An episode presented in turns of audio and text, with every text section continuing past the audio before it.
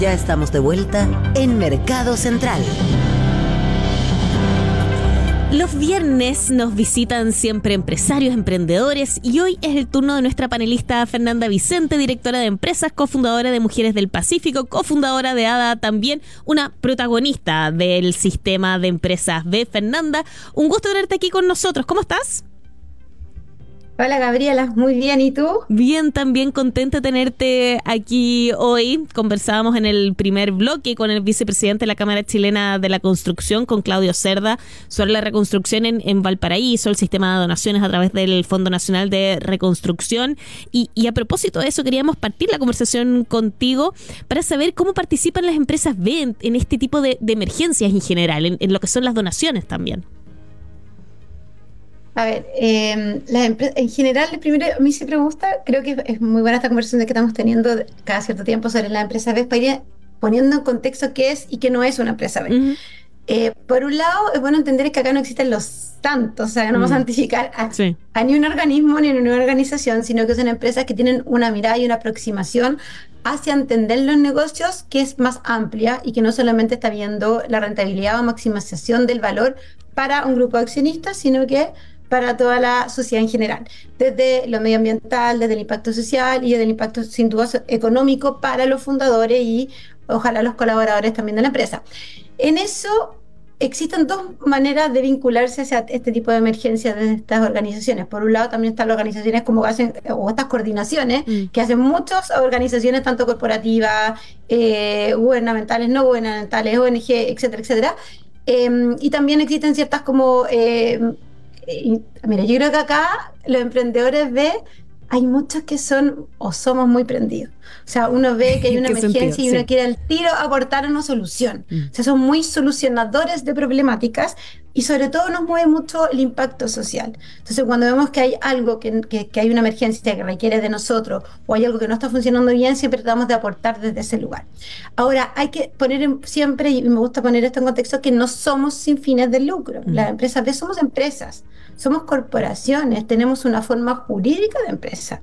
Nosotros no somos una organización sin fin de lucro, no somos una fundación, no somos una corporación, sino somos empresas. Por lo tanto, aportamos desde lo que nosotros sabemos hacer, que es desde hacer empresa y de hacer soluciones desde el mercado, en este caso aportando desde lo que cada uno hace en mi caso personal del impacto social, hay otras que hacen del impacto medioambiental, hay otras que tienen soluciones, productos mm. que generan ciertas eh, soluciones a dolores de las personas. Entonces todos aportan desde ahí. Entonces el tema de las donaciones, eh, no es que las empresas hagan donaciones por ser empresas. Mm.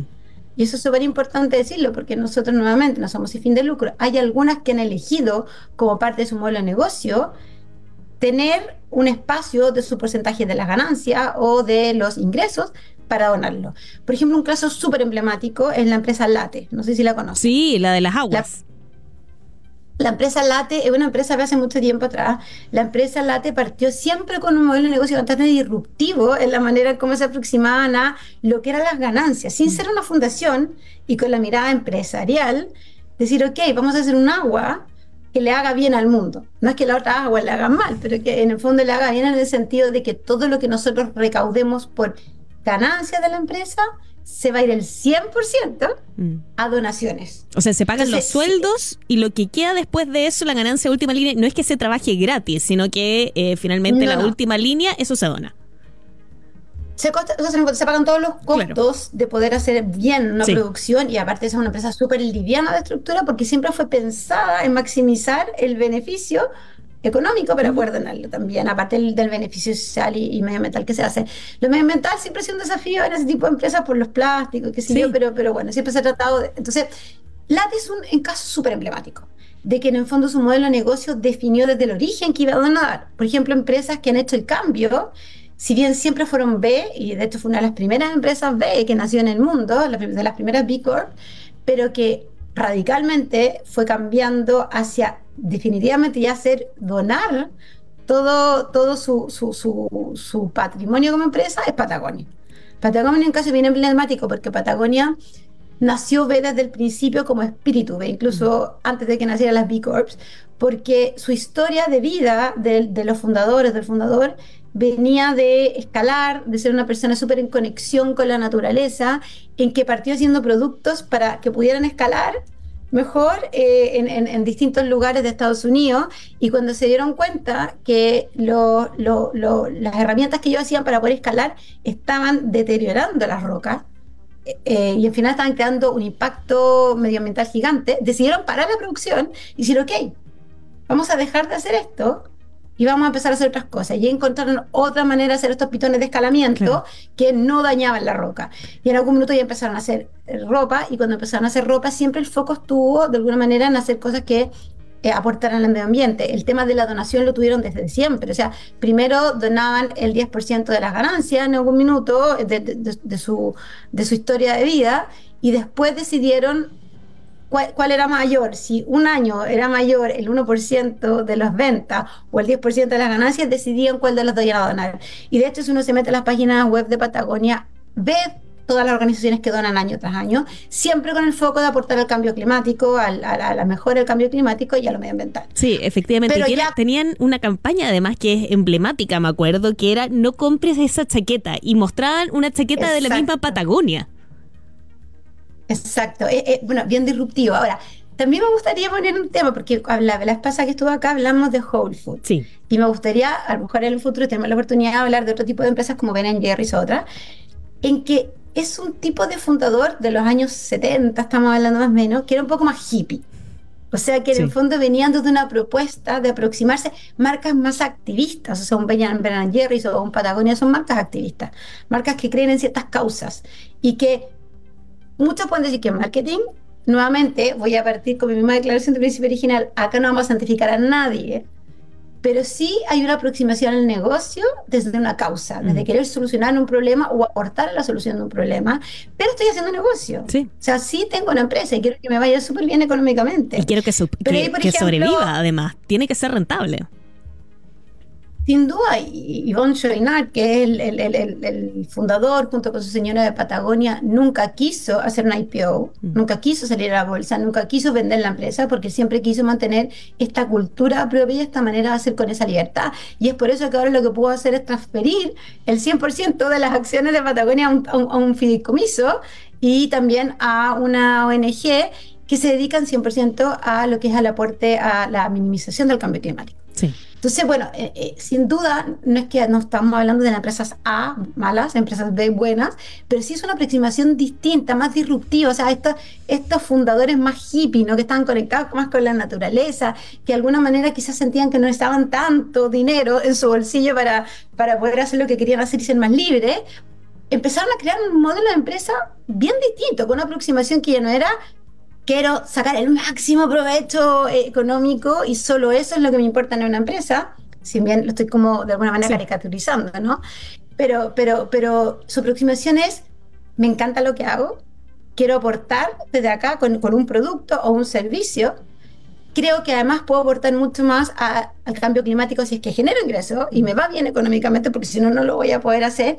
Y por otro lado, voy a tratar de minimizar con lo que yo hago que esto genere un daño mayor en el medio ambiente. Sí. Entonces, por eso es súper importante entender desde dónde viene una empresa B. Creo que la mentalidad de dónde nace una empresa B, creo que ahí está la gran diferencia. Sí, y, te iba a preguntar justamente por eso, ¿cómo podemos hacer nosotros como consumidores también la diferencia? Eh, pensando en, esta campaña que yo mencionaba antes de no compres esta chaqueta, que buscaba que la gente fuera a las tiendas para que les arreglaran alguna prenda de, de Patagonia, hay algunas otras empresas que también tienen eh, algunos avisos similares de si tú traes tu ropa eh, usada de nuestra marca, nosotros nos vamos a encargar de reciclarla y vas a tener acá un descuento también para, para comprar.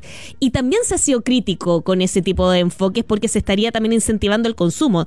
Eh, pero ¿cómo podemos como consumidores discriminar qué es finalmente una campaña de marketing y qué no? O si son todas campañas de marketing en, en realidad. A ver, yo creo que uno comunica por un lado lo que es, desde cierto espacio. Y por otro lado también eh, creo que es bien fácil saber, poder determinar un poco. Creo que las empresas que son más reales, nuevamente, no son santas, ninguno somos santos acá. O sea, no tenemos el 100% completo de todo súper bien chequeado, perfecto, pero hay una intención y hay una intención histórica desde el origen, hay una historia. Cuando uno va a leer la historia de dónde nace la empresa, uno entiende que nacieron de tu lugar especial y estas empresas vienen a aportar desde este espacio. Pero desde otro lugar también la certificación, cuando se certifica como empresa B, mm. y acá nuevamente no es necesario certificarse B, pero si uno lo hace, es súper rigurosa. Y te mide en gobernanza, en cómo está la relación con tus trabajadores, en cómo te relacionas tú con tu comunidad, eh, cuál es el aporte y qué no aporte haces al medio ambiente, cómo está tu relación con tu cliente. Y esa certificación es súper rigurosa. En el caso de Patagonia, por ejemplo, tienen 166 puntos en general. Una empresa mínima para poder certificarse necesita 80. O sea, ya estamos viendo una empresa que tiene un estándar súper alto en eso. Y una empresa normal y corriente, cuando hacen la certificación como para jugar, así para ver cómo estoy, llegan más o menos 50. Mm. O sea, estamos viendo que en ese caso hay una empresa que se mide, que tú puedes ir a, a buscar dónde está la certificación y buscarla y tú ves el puntaje y es súper transparente eso por un lado. Por otro lado también existe el greenwashing y yo creo que está súper de moda hablar de lo que es, es como de alguna manera hasta como medio, medio como tratar de quedar medio verde de, imagen o el pink washing o el purple washing mm. y están todos los colores posibles de lavado presentes, sobre todo ahora que viene todo, o sea, una hora, pero ya ha empezado bien fuerte el tema de los ASG y tratar de alguna manera que ya pasamos de responsabilidad social empresarial, que ya quedó como pasado esa, ese concepto, a, un tema más de sustentabilidad o sostenibilidad. Y ahora ya estamos pasando un poco más allá, digamos, claro, Claro, y, eso que la palabra ESG también está empezando a, quedarse atrás, porque también se dice que en realidad se está poniendo el foco en, tres temáticas tal vez muy específicas y que es fácil em, darse a conocer como una empresa verde, siendo que uno no lo es tanto, o como una empresa socialmente responsable, siendo que en realidad eh, la relación con los trabajadores, por ejemplo, también es bien mala. Bueno, yo creo que ahí tú dijiste una cosa súper importante al principio, cuando partimos conversando hablando del tema de las donaciones. Yo creo que acá es bien importante entender de que no es necesario crear una fundación de tu empresa aparte de la empresa. Mm. Que eso pasa mucho en las empresas grandes, sobre todo en las grandes corporaciones. Como que está el trabajo habitual que hace una empresa y aparte generan como una especie de fundación aparte para poder donar a ciertas causas o ciertos proyectos, ciertos programas, qué sé yo. Lo que hace una empresa es de alguna manera juntar ambas cosas. No dividir la filantropía de el quehacer diario de una empresa o de, ir a competir al mercado y de tener una propuesta de valor y solucionar problemas de consumidores.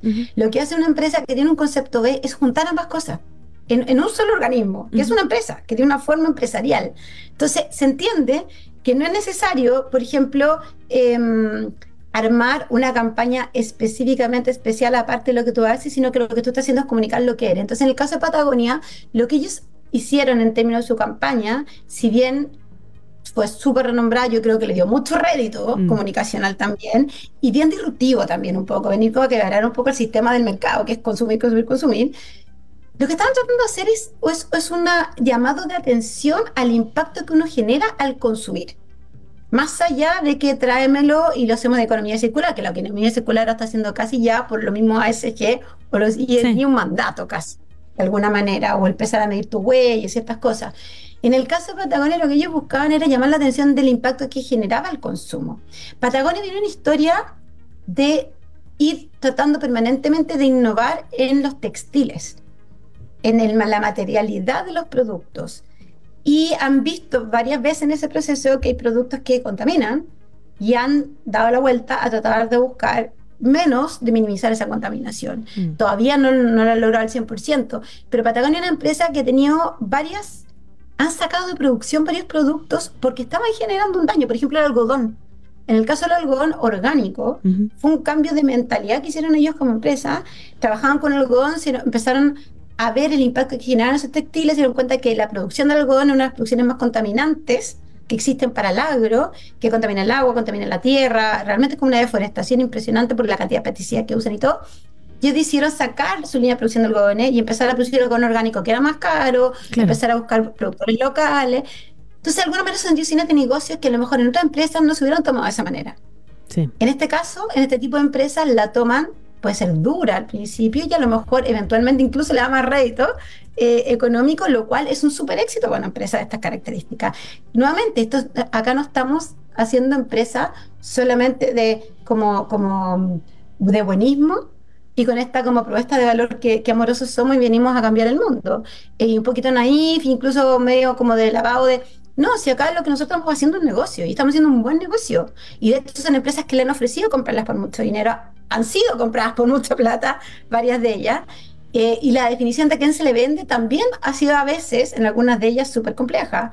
Eh, en el caso de Ben Jerry, lo vamos a hablar alguna vez, también fue así. Y en el caso de Patagonia, su propio fundador ha decidido no hacerlo. Quizás hubiera sido más millonario de alguna manera el, hacerlo. Y él tiene frases que a mí me parecen súper célebres, pero en algún minuto habla de, de, que él será tachado como de excéntrico. Él dice, claro, cuando uno tiene mucho dinero, eres excéntrico, pero cuando no tiene dinero eres un loco simplemente. Entonces, de alguna manera también hace esas declaraciones de principio, como, como porque él desde el origen fueron bien audaces en la declaración de principio, sobre todo eh, siendo súper activista en medio ambiente. Sí, bueno, y tú lo decías también, actualmente Patagonia no es maneja, eh, no es eh, de propiedad de la pareja United, sino que ahora depende de un fideicomiso y todos los dineros van a combatir el cambio climático, ¿no? Tal cual, así es. O sea, es súper audaz. O sea, digamos, claro, alguien puede decir tiene suficiente plata. Todo bien, pero no todos lo hacen. No todos transforman una empresa en una herramienta activista para, y él siempre lo ha dicho, o sea, hoy día nuestro principal inversionista es el planeta. Mm. O sea, si hoy día estamos viendo quién es el principal stakeholder o, shareholder hoy día de una empresa, es el planeta. O sea, es el único que tenemos, no tenemos más. Por lo tanto, en ese caso, él está haciendo una acción política también a la vez. Una acción económica, una acción política, una acción de, tratar de usar las herramientas del mercado para un cambio que es para todos finalmente y no solamente para esa empresa eh, en particular. Claro, un, excéntrico porque todavía tiene, tiene recursos como para ser catalogado, así como diría. Todavía no es loco. no, exactamente. Fernanda Vicente, directora de empresas, cofundadora de Mujeres del Pacífico, como siempre, un gusto tenerte aquí con nosotros en Mercado Central. Gracias, Gabriela. Nos vemos. que esté muy bien. Chao.